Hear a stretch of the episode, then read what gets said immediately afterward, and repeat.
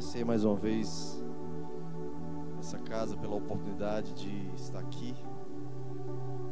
É, obrigado pela oportunidade de poder compartilhar mais uma vez aquilo que, que temos ouvido da parte do Senhor, aquilo que Deus tem falado ao nosso coração.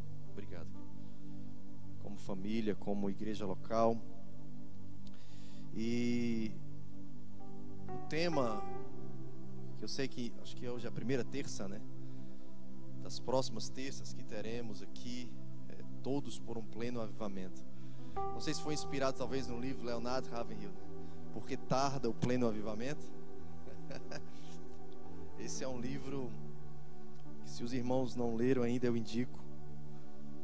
É um livro que ele, quando escreveu, acredito que Leonardo Ravenhill escreveu pensando nos pregadores, pastores e líderes, mas todo cristão deveria ler aquela obra, porque tarda o pleno avivamento.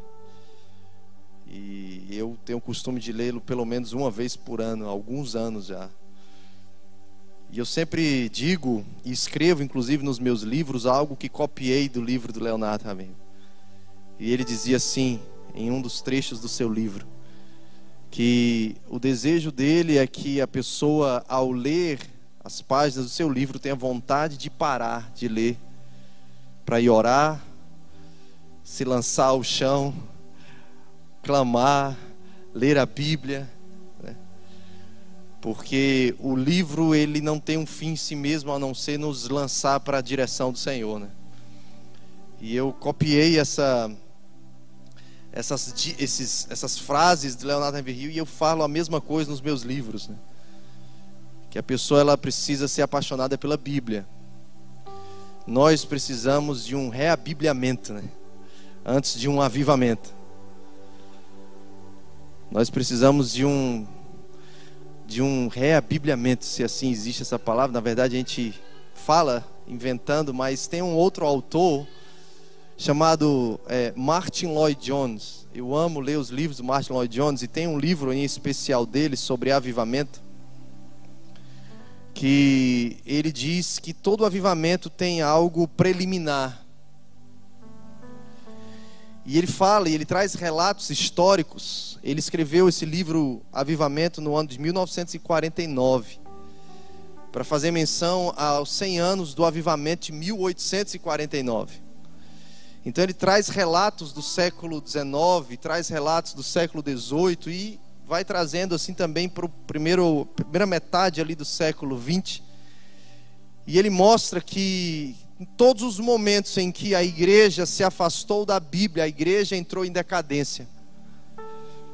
E consequentemente a sociedade. Em todos os momentos em que verdades cruciais, cardeais da palavra de Deus foram negadas, negligenciadas ou esquecidas. A igreja entrou em decadência.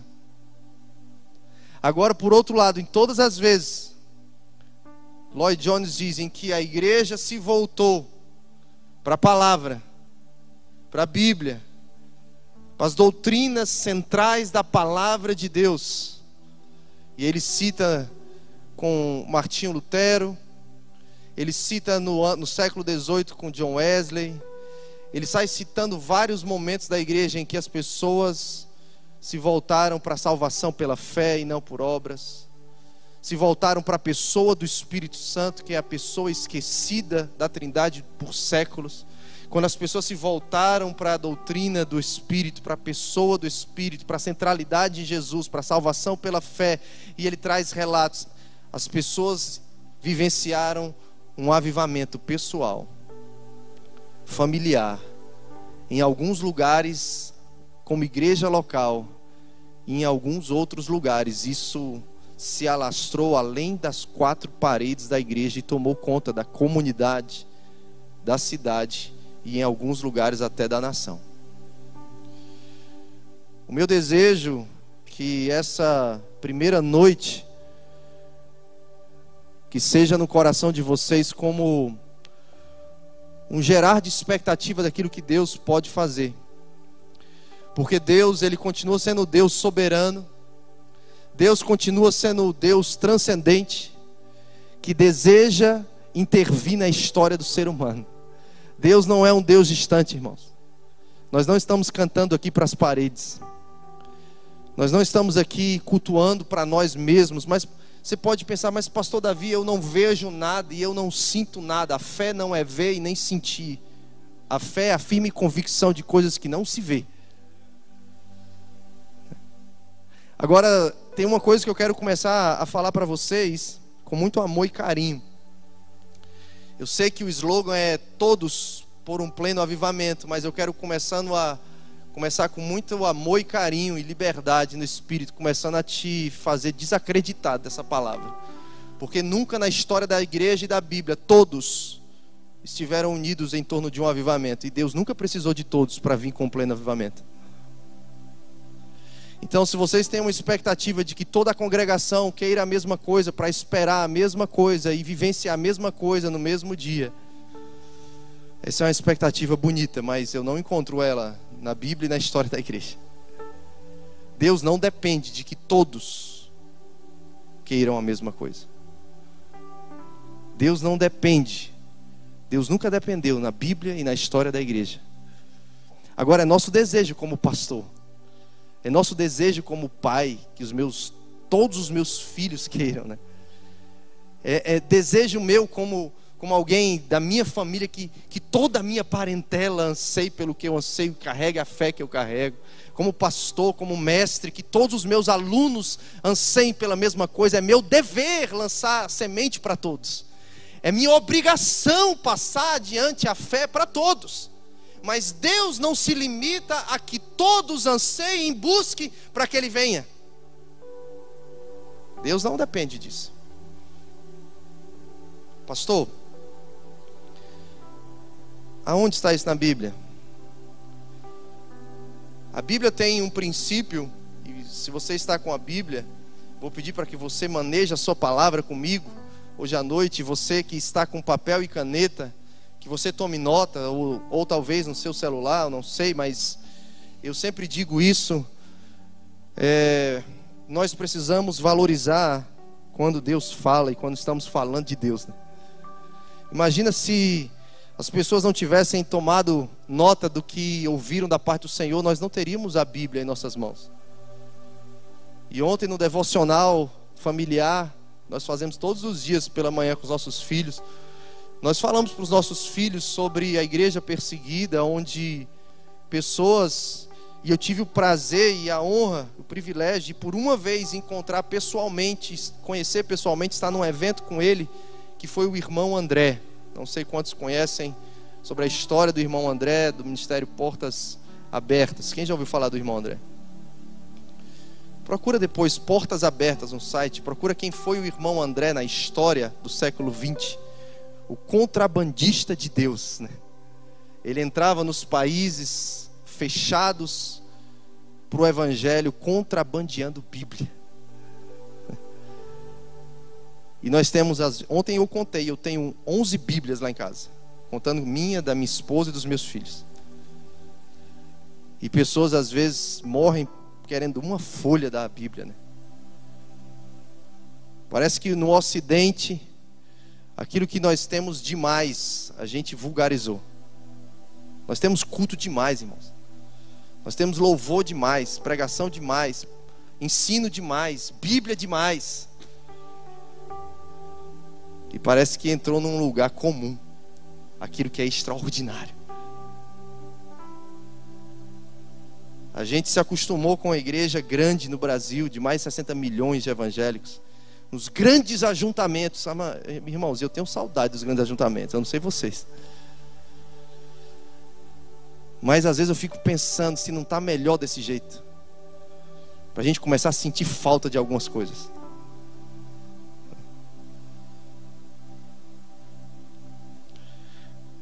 Mas eu falava para os meus filhos e orávamos sobre essa questão de valorizarmos a Bíblia. Eu ensino os meus filhos desde que eles são pequenininhos. A minha mais velha tem 10, meu mais novo tem 6. Mas desde que a minha filha tinha dois anos, eu tenho uns cartãozinhos lá em casa de versículos para ela memorizar. Vocês vão me perguntar se eles gostam? Às vezes sim, às vezes não. Mas a minha função como pai não é dar só o que eles gostam, é o que eles precisam, né?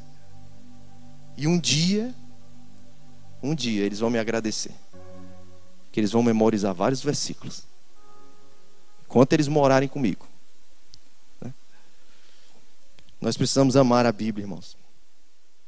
Da mesma forma que muitos avivamentos não começaram por falta de Bíblia, muitos avivamentos acabaram prematuramente por falta de Bíblia. E hoje eu quero ler bastante Bíblia com os irmãos. Amém? Quem está com sua Bíblia aí, deixa eu ver. Levanta a Bíblia aí. A gente pode usar o celular e tudo. Meu professor, que dizia que Bíblia, Bíblia mesmo, é a, é a impressa. Né? Bíblia, que é Bíblia mesmo, é aquela que você rasura, que você sabe, onde você sublinhou, onde você riscou, botou a data, o que Deus falou com você. Amém, irmãos? E hoje, então, para não desencorajar os irmãos, não é a minha função, minha função aqui é trazer é, Bíblia, fundamentação bíblica e ensino e encorajamento de fé. Muita fé. Nós precisamos de fé, irmãos, para buscar um avivamento esses dias. Nós vivemos num tempo onde eu tenho dito, lá em casa, lá na igreja, que eu sou do Mevan, aqui de Itajaí, tenho o privilégio de ser ovelha do pastor Luiz Hermínio. E eu digo que se não for um avivamento, irmãos, eu não sei o que será dessa geração, da nossa e dos nossos filhos e dos nossos netos. Jesus fala em Mateus 24, 37 que os últimos dias serão como os dias de Noé, certo? E os dias de Noé, Jesus relata que eram dias onde as pessoas casavam, se davam em casamento, elas compravam, vendiam. Eram pessoas distraídas e apáticas, insensíveis e incrédulas. Porque Noé a sua esposa, os seus três filhos e as esposas dos três filhos, ou seja, oito pessoas de todo um povo, somente oito pessoas entraram na arca. Não eram todos irmãos. Amém ou não amém? Não eram todos. Só oito. E Deus não dependeu de todos para fazer o que ele queria fazer. Deus fez só com oito. Amém? E Jesus fala que os últimos dias serão como os dias de Noé. Nós vivemos num tempo onde há muita distração, irmãos. Muitas vozes falando. Esses dias eu conversava com meu irmão, que é pastor também aqui no Mevão, falava, cara, onde estão as vozes do Evangelho no Brasil? Onde estão os profetas da nossa nação, irmãos? Você liga a televisão, você liga seu celular, vê na internet, você vê gente falando de tudo, sobre tudo.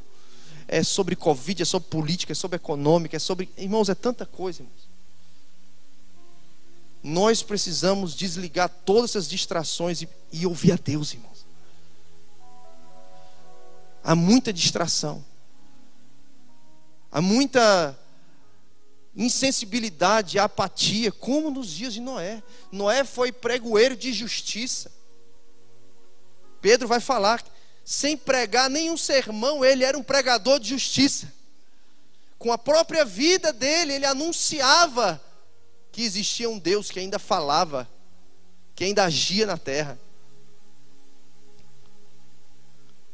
Noé era um homem, segundo Hebreus 11, 7, divinamente instruído por Deus, segundo as coisas que haveriam de acontecer. E com temor do Senhor aparelhou uma arca para si, para a salvação da sua família. Hebreus 11, 7. Nós precisamos de homens instruídos por Deus. Homens instruídos por Deus serão catalisadores do agir de Deus na terra. E o que é um avivamento? A não ser uma intervenção extraordinária, sobrenatural, de Deus na terra através de pessoas que são catalisadores da sua presença, da sua vontade, da manifestação do seu querer. Pessoas que um dia ouviram a Deus, pessoas que, como Noé, em Gênesis 6 e Gênesis 7, diz que ele andava com Deus. Gênesis capítulo 6, versículo 9, diz que Noé andava com Deus. Gênesis 7, versículo 1 vai dizer que ele era um homem íntegro, justo, em meio aos seus contemporâneos. Quem eram os contemporâneos de Noé? Homens que Deus digno do coração deles eram completamente mal. O que é que esse texto fala para mim, irmãos? Que é possível, em meio a geração como a nossa, andarmos com Deus. Porque senão, se nós não acreditássemos nisso, seria perca de tempo estarmos aqui hoje, terça-feira à noite, falando sobre um pleno avivamento. Se nós não acreditássemos que assim como Deus fez nos dias de Noé, assim como Deus fez nos dias de Jesus, que andou pela terra, ungido pelo Espírito Santo, curando toda sorte de enfermo, fazendo o bem, como tem em Atos 10, 38. Se eu não acreditasse que é o mesmo Deus, seria uma perca de tempo. Eu dirigi uma hora e 23 minutos para estar aqui falando para vocês. Se eu não acreditasse que Ele é o mesmo Deus que levou Pedro para Jope, para a casa de Cornélio, e ali nós tivemos o Pentecoste em meio aos gentios, totalmente guiado pelo Espírito Santo, e Pedro ainda pregava sobre o Cristo no versículo 44 de Atos 10, quando diz, Lucas diz que o Espírito caiu sobre eles mesmo sem Pedro fazer apelo, mesmo sem imposição de mãos, mesmo sem música de fundo, sem luzes, câmeras, sem nada, Pedro pregava e o Espírito veio sobre Cornélio, sobre a sua parentela e sobre todos aqueles que por quatro dias esperavam com expectativa que um homem de Deus chegasse para falar da parte de Deus. Será que nós temos expectativa, irmãos, como Cornélio? Às vezes eu penso, eu penso que às vezes o que falta nos nossos ajuntamentos não é o número de pessoas, não é um louvor bem tocado, não é uma pregação bem pregada, é a expectativa das pessoas que se reúnem naquele lugar. Porque Cornélio não era um grande homem de Deus, Cornélio era um gentil.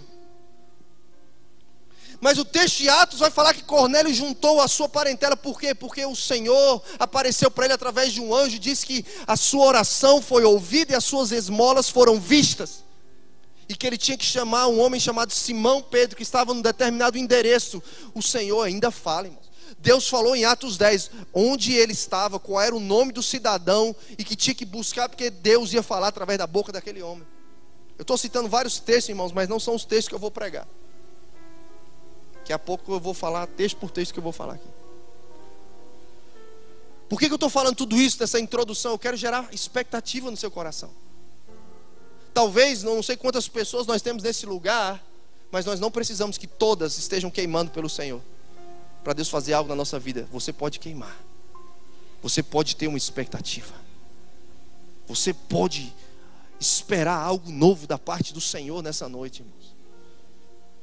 Não espere que algo aconteça com toda a congregação ao mesmo tempo, não, irmãos. Não. Nós precisamos voltar a ter expectativa do que Deus pode fazer.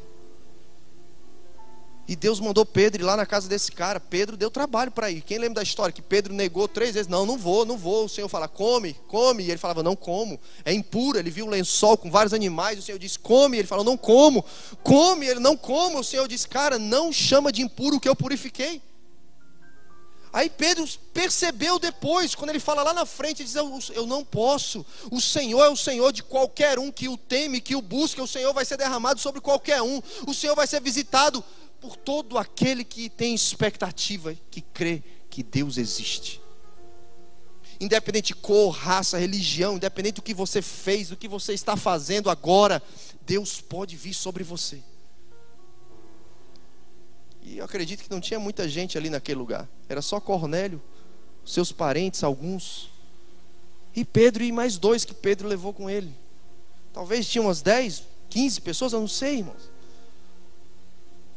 Eu sei, e esse é o tema da minha pregação de hoje à noite, que o que nós precisamos é de concordância no ambiente de devoção coletiva. Deus nunca precisou de multidão para vir com o avivamento. Deus nunca precisou de todos para que ele pudesse intervir na história. Deus precisou de concordância em um ambiente coletivo de devoção, não de distração, não de entretenimento, não de liturgia religiosa para bater o ponto na casa do Senhor. Não. Devoção coletiva em um ambiente de concordância. É o que nós precisamos nesses dias. A unidade, irmãos, não. A gente é, trabalha com a área de ensino do Mevan e a gente trabalha com alguns materiais para pastores e líderes. E a gente sempre fala que a unidade ela não é construída por meio do serviço. A unidade da igreja local ela não acontece por meio das programações. A unidade ela acontece por meio de ouvirmos Deus juntos. A unidade não se trata daquilo que a gente realiza com as mãos, mas daquilo que ouvimos com os nossos ouvidos. Estamos ouvindo a mesma coisa da parte do Senhor? A unidade de fé que Paulo fala em Efésios 4. É isso que o Espírito quer é, preservar no meio da igreja, é a unidade da fé. Versículo 12, Efésios 4, para que todos cheguem à plenitude da estatura do varão perfeito que é Cristo. É a unidade da fé e não do serviço, não da liturgia, não, não do jeito da gente cultuar igual. Não, irmãos, é a unidade da fé. É a unidade da fé de ouvir a mesma coisa da parte de Deus. No ambiente de devoção coletiva, o que nós precisamos não é nos movimentarmos igual, mas é termos a mesma fé. E o que é fé? Hebreus 11, 1 vai dizer: é a firme convicção, é a expectativa no original vai falar, é a expectativa das coisas que, que esperamos, não vemos. Deus é um Deus que age por expectativa mesmo.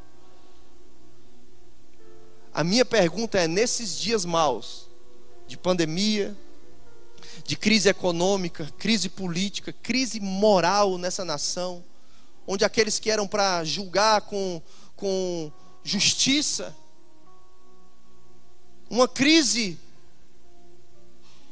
é, no âmbito familiar, a crise, irmãos, que assola as escolas, que é a falta de reconhecimento de a figura de autoridade, onde alunos batem professores, onde crianças são abandonadas. 40% das crianças no meu estado, na minha cidade, Fortaleza, de onde eu sou, aumentou de janeiro, nos três primeiros meses desse ano. Nós já estamos no quinto mês. Mas nos três primeiros meses desse ano aumentou 40% o número de crianças que foram institucionalizadas, ou seja, que foram tiradas do ambiente familiar, porque elas estavam sendo abusadas, estavam sendo é, abandonadas, estavam numa situação de risco, vulnerabilidade. Esse mês de maio, inclusive, dia 18, nós levantamos, nós temos no calendário nacional o dia contra o abuso e a exploração infantil. E no dia 25 de maio desse mês agora, 25 de maio, é o Dia Nacional da Adoção. E nós estamos durante todo esse mês falando sobre um Brasil sem órfãos, uma luta por destinos. O nosso avivamento precisa sair das quatro paredes da igreja, irmãos. O avivamento de verdade que nós precisamos buscar, o pleno avivamento, ele não acaba quando o culto acaba, irmãos. O pleno avivamento na história da igreja, na história do cristianismo até hoje, ele sempre, quando ele foi genuíno e pleno, ele sempre tocou trouxe transformação para a vida das pessoas e das comunidades locais. Nós vivemos no mundo de aborto, no mundo de abuso sexual infantil, no mundo de orfandade, no mundo de corrupção política, um mundo de corrupção no, no, no, judiciário, em tantas outras esferas da sociedade. E aí você olha para tudo isso, onde crianças dentro da igreja, a tua, tua filha está brincando com outras crianças da igreja, e essa criança, ela é da igreja, às vezes é filho de um líder, de um pastor, e ela está com o celular na mão, e você não dá celular para o seu filho, mas essa outra criança vem e mostra coisas que não devia mostrar para o seu filho no celular.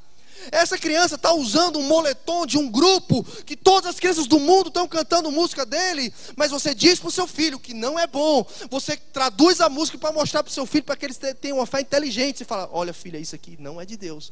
Por isso, por isso, por isso. Aí a tua filha, quando chega na igreja, a filha dos outros líderes está usando o moletom daquele grupo. Aí você fala: Não, aí você me quebra, meu amigo. A nossa fé está diferente. Os nossos padrões está diferente. Por que se nós temos uma Bíblia só? Como pode eu ensinar uma coisa em casa para os meus filhos e você ensinar outra, se nós somos pastores na mesma igreja? Aí não adianta orar por avivamento, irmãos. Se a gente não lê a Bíblia, se a gente não crê na mesma coisa, se a gente não, não buscar a mesma coisa dentro da nossa casa, não adianta evento de avivamento. Deus nunca precisou de eventos e de multidões para um pleno avivamento se manifestar na terra. Deus precisou de concordância um princípio da concordância. Aí agora eu quero que você comece a tomar nota de alguns textos que eu vou embasar o que eu estou falando.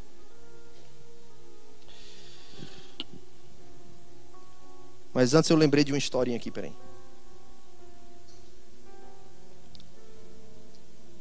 Hoje a gente mora num apartamento e a gente tem dois pets, né, que é uma calopsita é o Elvis, é o cantador, e um cachorrinho, que é o Biscoito. É um cachorro de rua que a gente estava em Jaguaruna, eu acho o nome da praia aqui perto. E a gente pegou ele na rua e adotou e trouxe ele para casa. E os meus filhos sonhavam com ter pet. Minha filha, principalmente, ela só não vai ser veterinária se Deus bradar do céu e disser que não. Porque todo o restante aponta para isso. Ela ama todo tipo de animal de qualquer porte, pequeno e grande. E o prazer dela é assistir coisas na televisão sobre animal. Operação de animal e Dr. Paul, tudo que tem aí na TV a cabo de, de veterinário, isso aqui é, é, o, é o lazer dela. E aí, só que antes da gente ter esses dois pets em definitivo, nós tivemos três tentativas frustradas.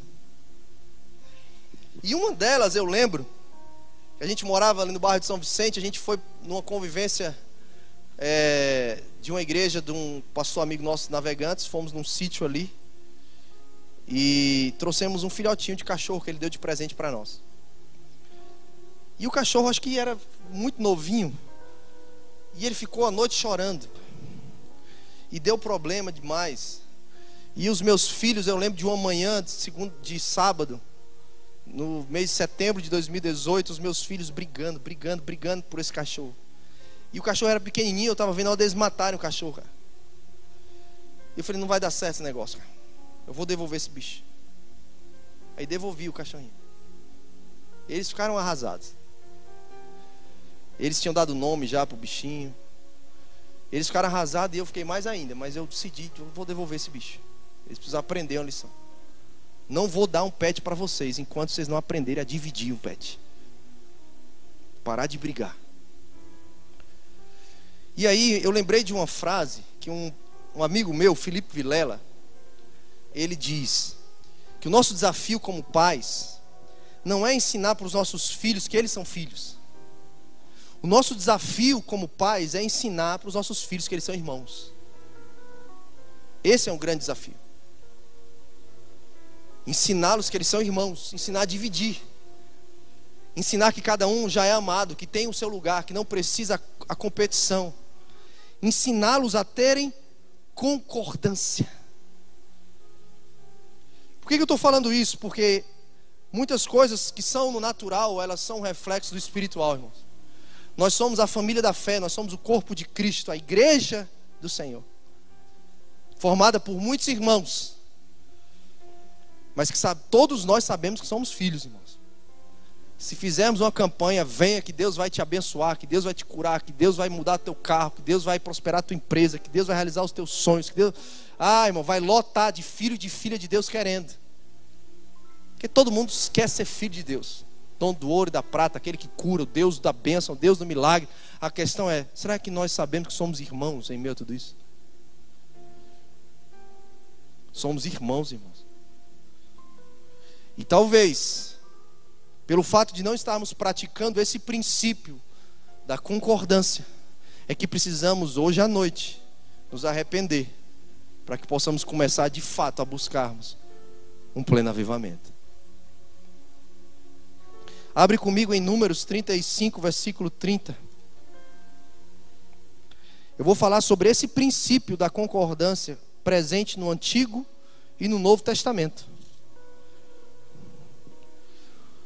Princípio da concordância. É, números 20, 35, 30. Eu vou ler vários versículos bem rápidos, tá, irmãos? 35, 30, diz assim, ó.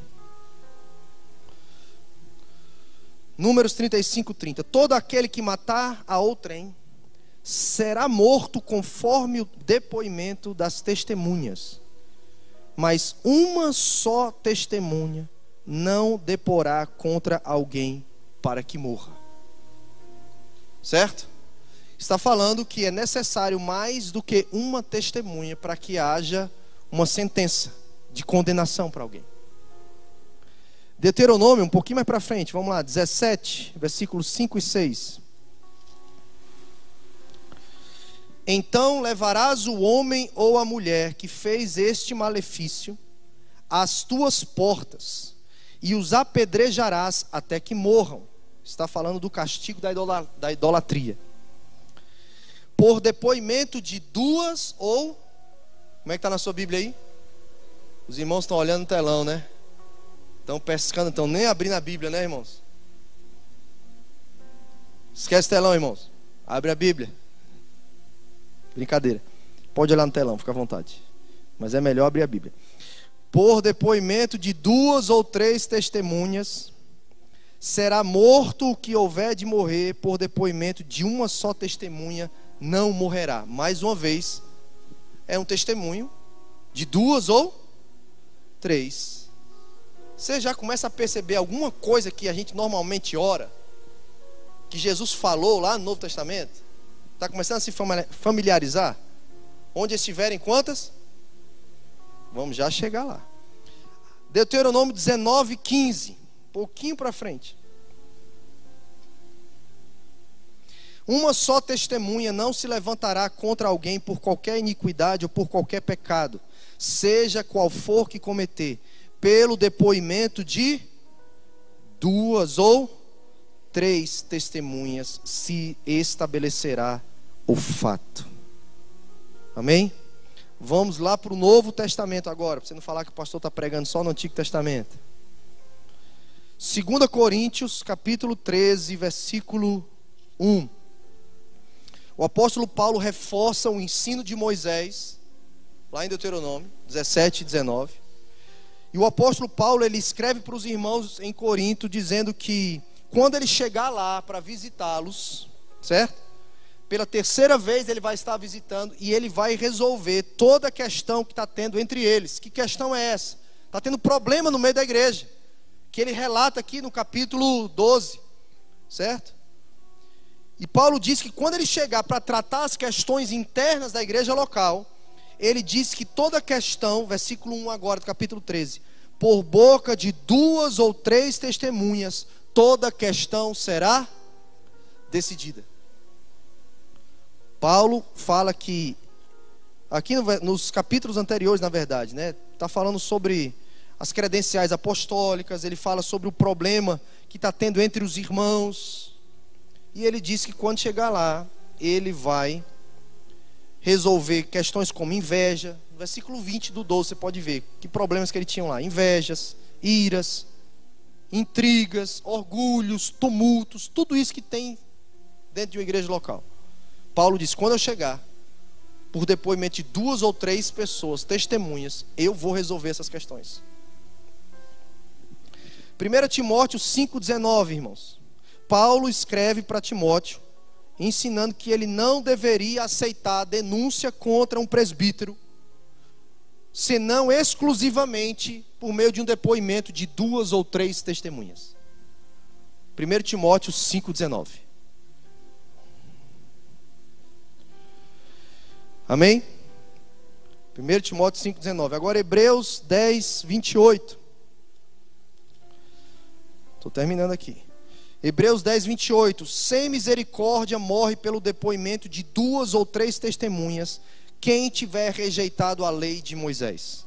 O autor da carta aos Hebreus, ele reforça o poder da autoridade no princípio da, da concordância na hora de depoimento para absolvição ou para condenação de alguém. Era uma lei civil praticamente, conhecida por todos.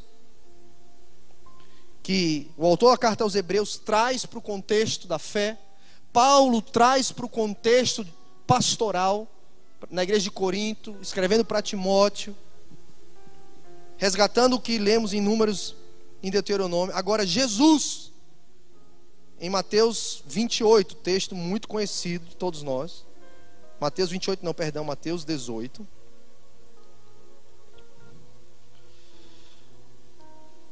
Mateus 18. Assim, ó.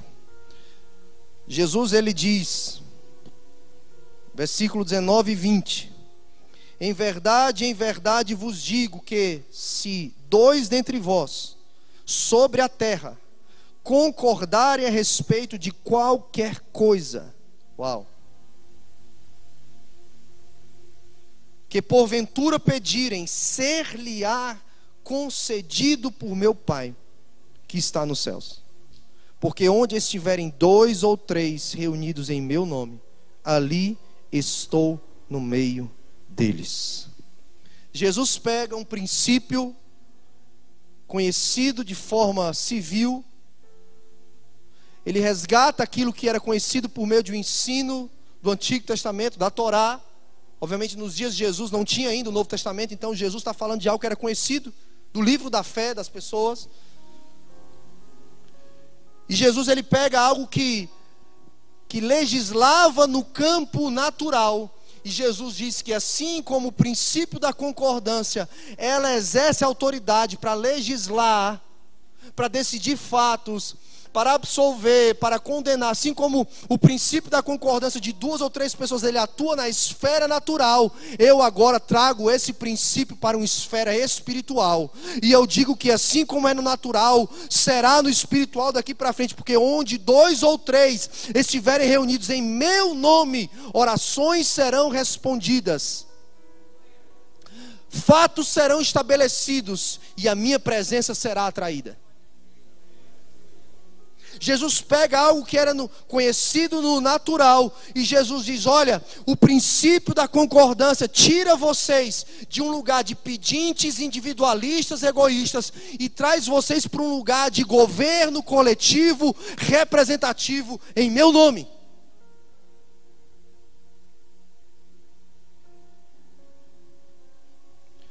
Nesse ambiente de concordância, de devoção coletiva, irmãos ah, como eu queria que todo crente acreditasse e soubesse dessa verdade. Um dia ensinaram para mim isso. No encontro de casais com Cristo, numa palestra do pastor Marcos Braga e a sua esposa. E eles falaram sobre o poder da oração de um casal. Quando ora concordando. Uau. Irmãos, o texto não diz que se todos concordarem a respeito de qualquer coisa, lhe será concedido. O texto diz: se dois dentre vós, se dois ou três reunidos em meu nome, ali eu estarei.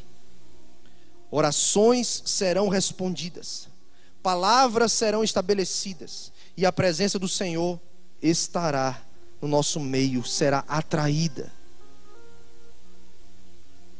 E aí que eu quero fazer algumas perguntas, irmãos. Por que que nós temos tantos ajuntamentos no Brasil e as coisas não mudam? Por que que temos tantos cultos com tantos frequentadores e fatos não são estabelecidos? Orações não são respondidas e a presença não é atraída.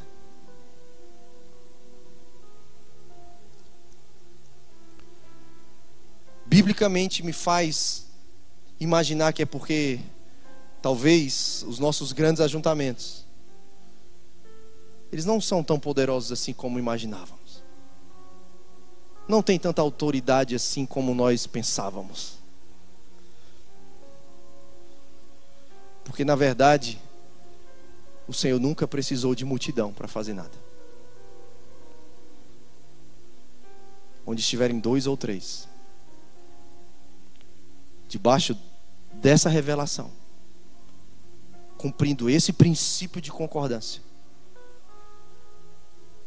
nós somos revestidos de uma autoridade, irmãos, que talvez a gente não tenha noção. Efésios 2, 6, na verdade, antes, Efésios 1, versículo 20 e 21, vai dizer que o nome de Jesus está acima de todo nome, de todo principado, de toda potestade, de todo governo e autoridade naquela era e nas eras vindouras, disse o apóstolo Paulo. E aí, um pouquinho mais para frente, em Efésios 2, 6, o apóstolo Paulo vai dizer que nós estamos assentados com Cristo nas regiões celestiais.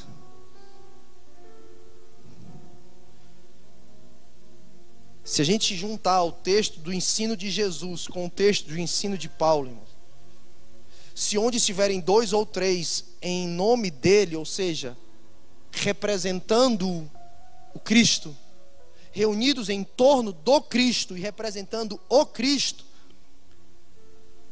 nós temos uma autoridade que é um ponto catalisador do que Deus quer fazer na terra. Isso é intercessão entre a terra e o céu. É isso que Jesus está querendo dizer para mim, para você, onde estiverem dois ou três me representando em meu nome. E Paulo dizendo que nós estamos nas regiões celestiais com Cristo. Irmãos, que doideira é essa, irmãos? Como é que nós estamos em Cristo nas regiões celestiais? Nós estamos aqui em São José, eu estou pisando nesse altar da igreja Assembleia de Deus São José. Como nós estamos em Cristo nas regiões celestiais? Que mistério é esse, irmãos? É porque nós não somos somente seres carnais mais e nem naturais. Paulo fala sobre isso em 1 Coríntios capítulo 2. Quando Jesus veio, o Espírito foi enviado para a terra, surgiu um outro tipo de gente na terra, que são os homens espirituais. Homens e mulheres espirituais. Que o Espírito vai revelar todas as coisas que o Pai tem nos dado gratuitamente. Que só o Espírito prescruta as profundezas do coração de Deus. Nós temos a mente de Cristo. Os homens espirituais, nós precisamos entender que nós estamos nesse lugar, nas regiões celestiais, assentados com Cristo. E é a partir desse lugar, irmãos, que eu posso olhar e ter esperança que Deus vai agir mais uma vez.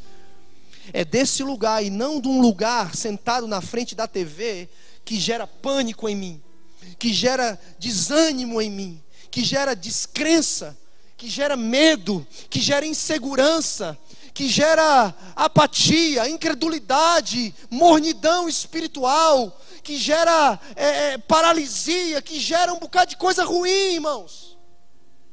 Não, eu não posso ser mais um homem natural. Meu pastor Luiz aqui disse: Mas o pastor, você espiritualiza tudo, lógico, carnal carnaliza tudo. Nós espirituais precisamos espiritualizar tudo, irmão. Se Paulo diz que nós estamos nas regiões celestiais com Cristo, eu, o que, que eu aprendo com isso? Eu, é de lá que eu tenho que enxergar a minha casa. É de lá que eu tenho que olhar para a realidade da geração em que eu vivo. Imagina Noé. Você acha que Noé não passou crise de fé?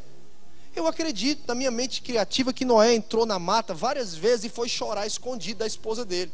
Porque a gente que é homem não quer passar uma de vulnerável para as nossas esposas. Eu há seis anos atrás, quando eu cheguei em Itajaí, com a mão na frente e outra atrás, eu achava que eu estava ficando louco muitas vezes, e eu entrava no quarto sozinho para chorar escondido da minha esposa, porque eu tinha uma mulher, duas crianças pequenas, uma de quatro e um recém-nascido, e nada na geladeira. Ia chorar escondido da esposa. Ia questionar: foi o Senhor mesmo que eu ouvi? Eu não estou ficando louco? Eu não estou vendo Deus. Eu não estou vendo. Os dias estão se passando, eu não estou vendo nada. Será que foi o Senhor mesmo? Ou fui eu que dei um passo na frente do Senhor de forma irresponsável? Porque se você não está ouvindo a Deus, ou se você não ouviu a Deus, a fé, ela é muito parecida com a irresponsabilidade aos olhos de um homem natural. Agora, a fé, aos olhos de um homem espiritual, ela é a firme convicção de coisas que você não está vendo, de coisas que você espera.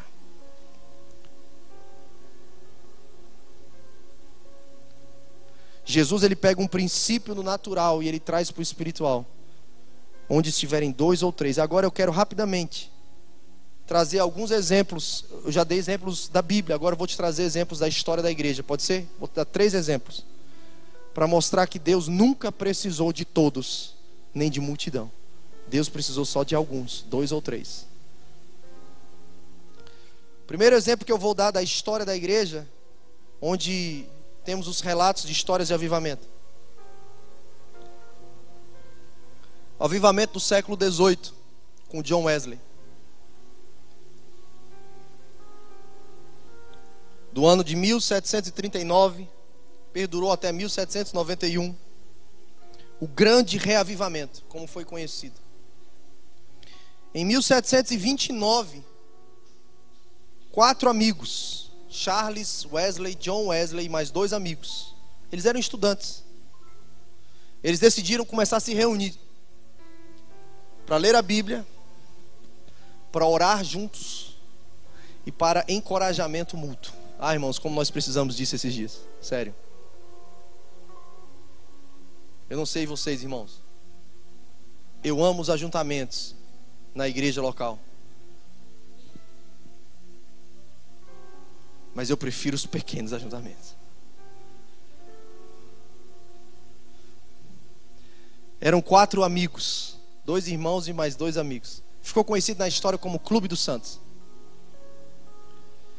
E ele se reuniu com esses três propósitos somente: orar, ler a Bíblia e encorajamento mútuo. Você tem amigos assim? Você tem pessoas que você ora junto com elas? Não precisa levantar a mão, irmão. Você já teve amigos assim? Casais, vocês têm amigos casais assim? Mulheres, homens. Homem é bicho difícil, né, irmão? A gente é difícil ter amigo. A gente tem colega para conversar de um bocado de besteira, mas amigo de oração é difícil.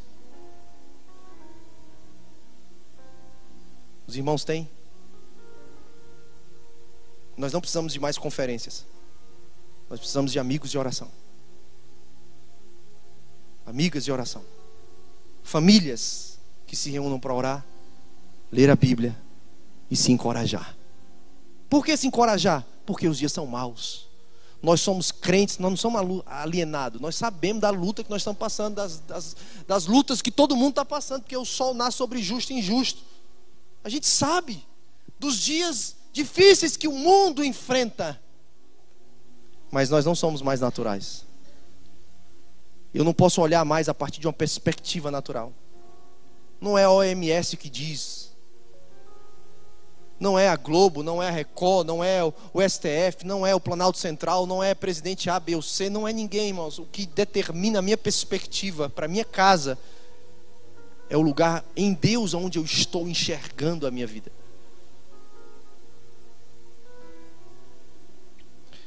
A história conta que em 1739, 39, ou seja, os caras já eram amigos há 10 anos.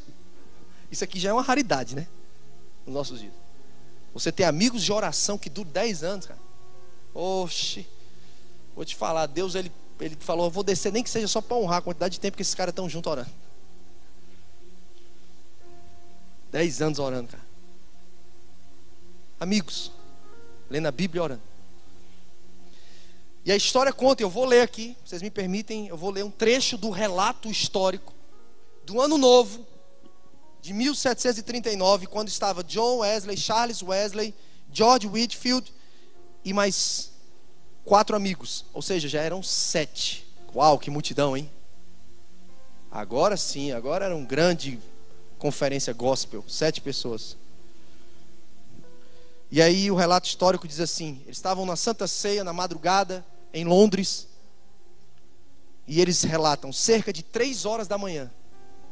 Deus tem um negócio com três horas da manhã, irmãos. Eu, eu escuto as pessoas falar que parece que a filha é menor, né? Eu não sei. Mas tem um mistério aí, de três horas da manhã até três e meia, três e quarenta e cinco. Vamos lá. Cerca de três da manhã, enquanto estávamos orando, o poder de Deus caiu tremendamente sobre nós. A tal ponto que muitos gritaram de alegria e outros caíram ao chão, vencidos pelo poder de Deus. Tão logo nos recobramos um pouco dessa reverência e surpresa na presença da Sua Majestade, começamos a cantar a uma voz: Nós te louvamos, ó Deus, te reconhecemos como Senhor. E este evento ficou conhecido como Pentecostes Metodista. A partir desse dia, começou um grande avivamento. Um mês depois, George Whitfield já estava pregando para multidões. Três meses depois, o jovem John Wesley já estava pregando também nessa época com 22 anos a céu aberto para multidões, porque ele ia pregar nas paróquias e ele era expulso.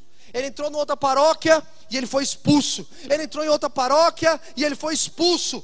Mas o fogo que queimava dentro dele não se importava com as portas das paróquias que se fechavam, ele entendia que uma janela do céu estava aberta, e nada calava a voz desse homem que queimava, e as pessoas não entendiam que domingo, sete horas da manhã, John Wesley estava pregando debaixo de uma árvore, em praça pública, e cinco a seis mil pessoas vinham ouvir John Wesley. E as pessoas perguntavam: Me diz qual a estratégia que você faz para atrair as multidões. E ele dizia a sua famosa frase: Eu não faço nada, eu só venho queimando e deixo elas me verem queimar. E quando todas as paróquias fecharam as portas para John Wesley, ele diz uma outra frase célebre: A minha paróquia é o mundo. ah, irmãos, quem está cheio do Espírito Santo não está atrás de púlpito. Não está atrás de evento, de agenda. Não se importa se porta fecha ou se porta abre. Ele entende que tem um céu aberto. Seja no púlpito, na calçada, na rua, onde for, irmãos, o céu está aberto.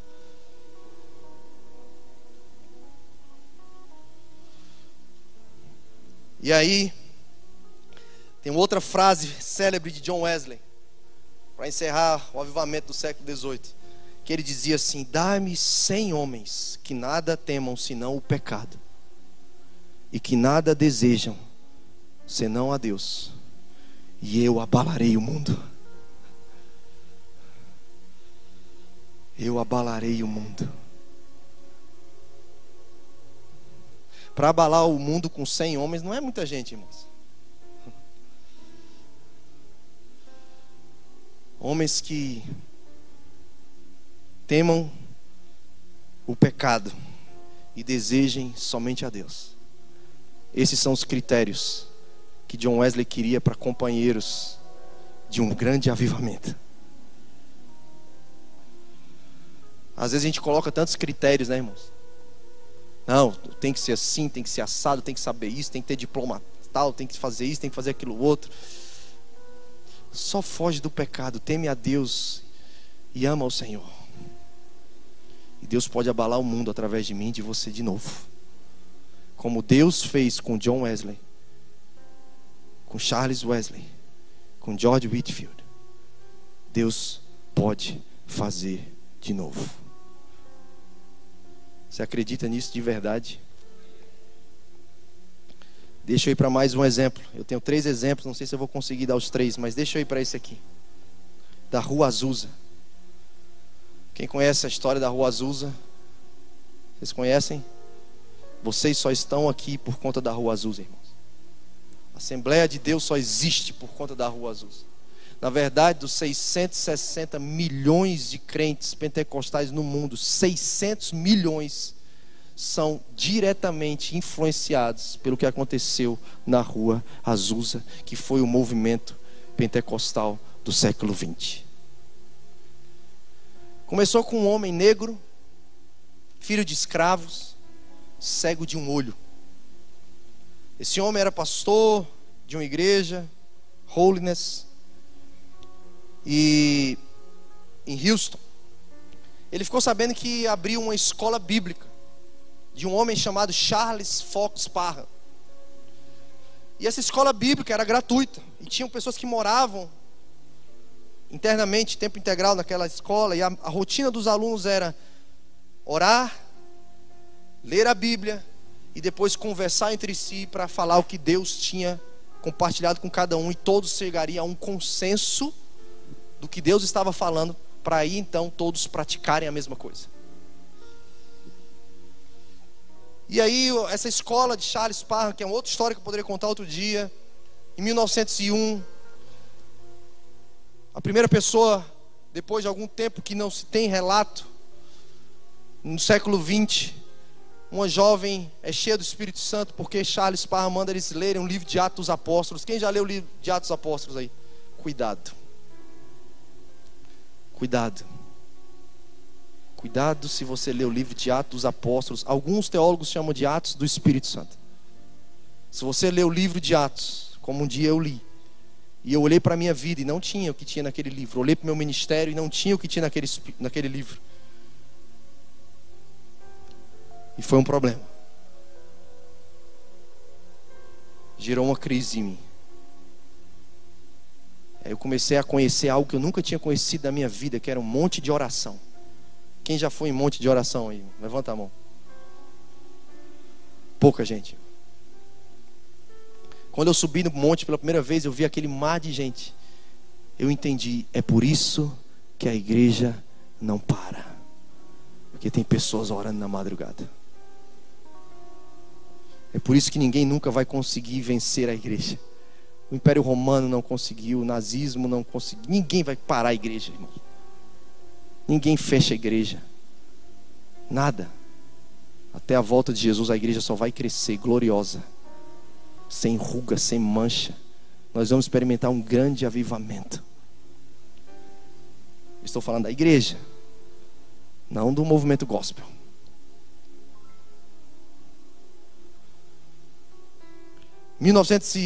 1901, aquela menina é cheia do Espírito Santo depois de ler Atos dos Apóstolos. Eu sei que em 1905, Charles Parham leva a sua escola para Houston, onde morava William Seymour, só que era um tempo de grande segregação racial. Brancos andavam de um lado, numa calçada, negros andavam de outro. Negros podiam entrar num determinado lugar, brancos entravam em outro. Negros não tinham muitos direitos que os brancos tinham. Inclusive, esse homem, William Seymour, filho de escravos, negro, cego de um olho, ele queria tanto aprender a Bíblia, porque ele ficou sabendo do instituto bíblico que chegou na sua cidade. Ele fez de tudo, ele foi perseverante, e permitiram ele fazer parte da escola, mas sabe como? Ele não podia entrar na sala de aula, ele não podia conversar com os outros alunos, ele não podia orar com os outros alunos, ele não podia receber oração de ninguém. Ele teve que ouvir todas as aulas numa cadeira no lado de fora, nos corredores da escola. Ainda assim, ele participou e ele ouviu o ensino de Charles Parham sobre o batismo com o Espírito Santo com fogo, os dons do Espírito Santo. E ele acreditou nessa mensagem profundamente. Ele acreditou tanto nessa mensagem que ele começou a pregar sobre essa mensagem mesmo antes de ter a sua experiência pessoal, Tiago. Ele acreditou tanto que ele começou a pregar, porque um dia eu aprendi, acho que em 2009, 2010, meu pastor Luiz, ele pregava, a mensagem ela é sempre maior do que o mensageiro. E William Seymour, ele começou a pregar sobre o batismo com o Espírito Santo. Ele começou a, a pregar sobre o batismo com fogo, sobre a oração em línguas, sobre o poder do Espírito, sobre algo que Deus queria fazer, assim como fez em Atos Apóstolos. E aí ele foi convidado a pregar em uma igreja em Los Angeles. Porque ele estava pregando sobre isso quando ele chega em Los Angeles. Ele começa a pregar sobre isso. A igreja que convidou William Seymour para pregar, a igreja Holiness, que era da mesma denominação que ele. Quando ele termina de pregar, a igreja pagou a passagem para ele vir, hospedou ele, fez tudo. Quando ele terminou de pregar, ele foi expulso. Não pôde mais voltar para aquela igreja, não pôde mais ficar hospedado onde estava hospedado. A igreja não deu nem dinheiro para ele voltar de Los Angeles para Houston. Ele ficou ao léu, como diz, em Los Angeles. Até que um homem teve compaixão dele, um membro daquela igreja local, hospedou William Seymour na sua casa. Depois de alguns dias, um casal, Richard e Ruth, hospedaram William Seymour na sua casa, na rua Bonnie Bray, número 214. E William Seymour já estava orando de 5 a 7 horas por dia por um batismo com o Espírito Santo e com fogo. E eles começaram a fazer, sabe o que? Na casa daquele casal, durante as noites, orar. Eles se juntavam na sala de estar, de estar. William Seymour, Richard e Ruth. E depois aquele casal chamou mais uma outra pessoa. E eles oravam, buscando o batismo, o Espírito Santo, um avivamento, o fogo de Deus. No dia 9 de abril de 1906, depois que eles estavam há 10 dias em jejum e oração, eles haviam pago a passagem para uma mulher chamada Lucy Farrell para vir falar para eles sobre o Espírito Santo e orar impondo as mãos sobre eles, porque eles haviam é, tomado conhecimento que ela já havia experimentado o avivamento pessoal na vida dela, o poder do Espírito Santo. E naquela noite, do dia 9 de abril de 1906, inclusive a mulher que depois se tornou esposa de William Seymour, cadê o nome da, da mulher aqui? Eu acho, Jenny Moore. Naquela noite, a Jenny Moore ela começa a tocar piano e cantar em idiomas que ela nunca tinha estudado. E ela começa a tocar divinamente sem nunca ter feito nenhuma aula. E essa mulher depois veio a ser esposa de William Seymour. E naquela noite o Espírito Santo veio sobre eles. A tal ponto que isso tomou conhecimento da, no bairro. E as pessoas começaram a ir, noite após noite, naquele endereço, Rua Born Bray, número 214. E as pessoas começaram a entregar a vida para Jesus, começaram a ser batizadas com o Espírito Santo, começaram a orar em línguas. As pessoas começaram a ser curadas. E foi algo tão poderoso que naquela casa não cabia mais a tal ponto que eles tiveram que procurar um lugar para alugar, e eles acharam um lugar na rua Azusa, número 312. E ali havia sido uma igreja metodista antiga, ali havia sido um estábulo e um depósito que tinha pegado fogo, e estava meio que abandonado, e eles alugam aquele endereço constrói um púlpito de caixote, coloca madeira para o povo sentar, naquele lugarzinho pequeno, onde era um estábulo incendiado, o mundo inteiro foi tocado pelo que Deus fez naquele lugar. E não havia internet, não havia WhatsApp, não havia nada que nós temos hoje. Porque quando o fogo de Deus vem, irmãos, você não precisa avisar você enxerga de longe que está pegando fogo. Ninguém precisa anunciar. O fogo mesmo se alastra, ele se anuncia.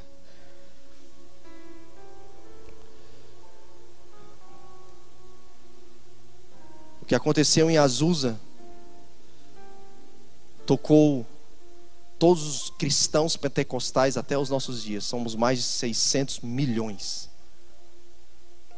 Tudo começou com um homem cego de um olho, proibido de entrar numa sala de aula, mas que ele queria aprender da Bíblia.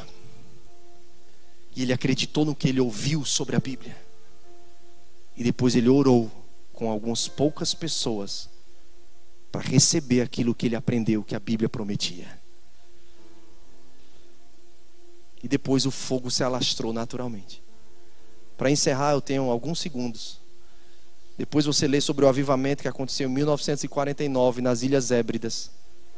Porque duas irmãs, senhoras, a Peggy e a Christine Smith, elas oravam Isaías 44, 13, que o Senhor vai derramar água sobre os sedentos, torrente forte sobre a terra seca.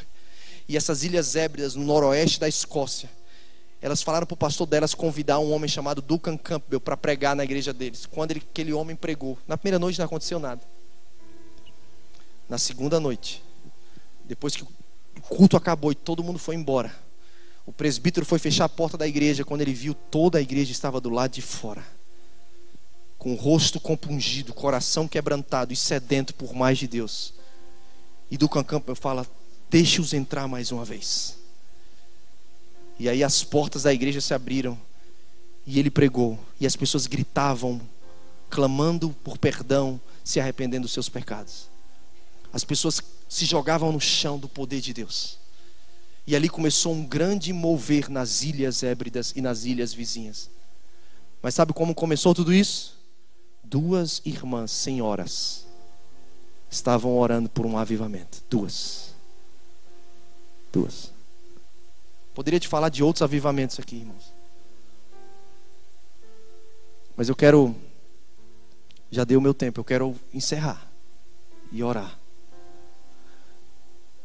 a minha missão hoje aqui é gerar fé no seu coração para você crer que Deus, Ele não só quer, Ele pode fazer de novo. Deus, Ele não só pode, Ele vai fazer de novo. A questão é: quem fará parte do que Deus irá fazer? Deus não precisa de multidão. Dois ou três. Quando vai começar, pastor? Me fala. Quando acabarem as terças-feiras? Não sei. Pode começar hoje à noite no seu quarto. Com duas ou três pessoas, de um joelho dobrado.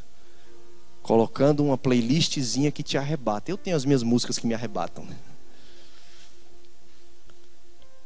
Amém? Vamos orar. Espírito Santo, muito obrigado por essa noite.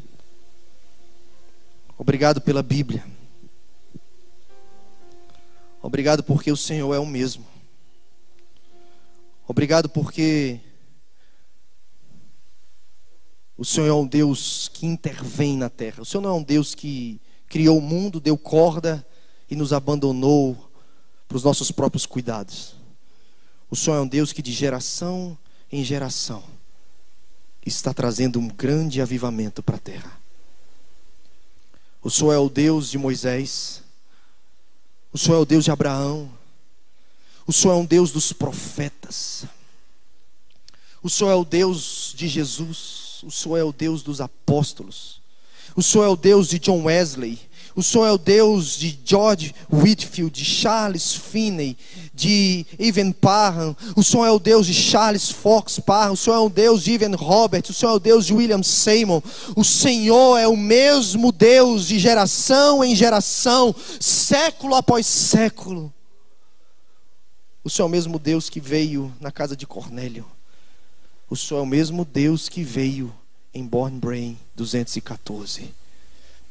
O Senhor é o mesmo Deus que veio nas Ilhas Hébridas, que ouviu o clamor daquelas duas senhorinhas. Derrama as tuas torrentes sobre os sedentos. Acha em nós o sedento, Senhor. Que nós sejamos os dois ou três que atrai a tua presença como catalisadores de um grande avivamento para os nossos dias. Que os esposos dobrem os joelhos com as esposas. Que os pais busquem a Deus com os filhos, queimem na frente dos filhos. Que os jovens tenham amigos de oração, como o Clube dos Santos. Que as senhoras ainda creiam num grande avivamento, como as irmãs Smith. Que os homens ainda tenham fome da palavra, como William Seymour tinha, para estudar a palavra, ainda que nos corredores daquela escola. Que os pregadores tenham a fé que ele teve para pregar, mesmo antes de receber, porque a palavra dizia: queremos um grande avivamento. Nos perdoa, Senhor, porque muitas vezes a nossa falta de concordância fecha o céu sobre nós. A minha oração é que nessa primeira terça-feira seja como a primícia daquilo que o Senhor fará. Queremos te buscar nas madrugadas. Tira o nosso sono. Desperta-nos mais uma vez, como Ludmila cantava: Ouço Deus me chamar alta madrugada.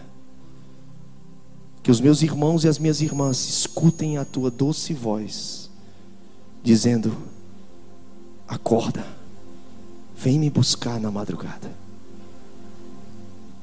Que nós tenhamos os pequenos ajuntamentos nas nossas casas, mais uma vez, como o Senhor fez no passado, em nome de Jesus. Amém.